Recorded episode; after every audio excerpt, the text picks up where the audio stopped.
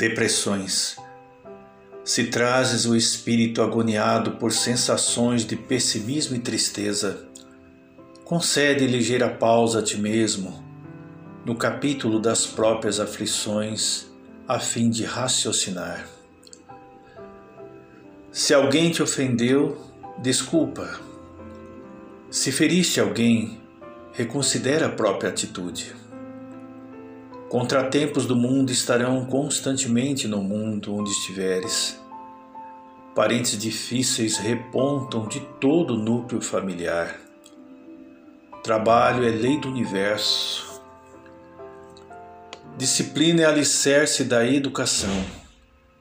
Circunstâncias constrangedoras assemelham-se a nuvens que aparecem no firmamento de qualquer clima incompreensões com relação a caminhos e decisões que se adote são empeços e desafios, na experiência de quantos desejem equilíbrio e trabalho.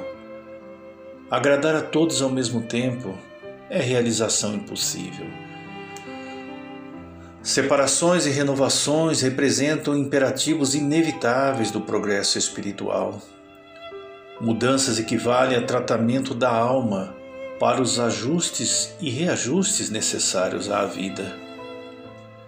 Conflitos íntimos atingem toda criatura que aspira a elevar-se.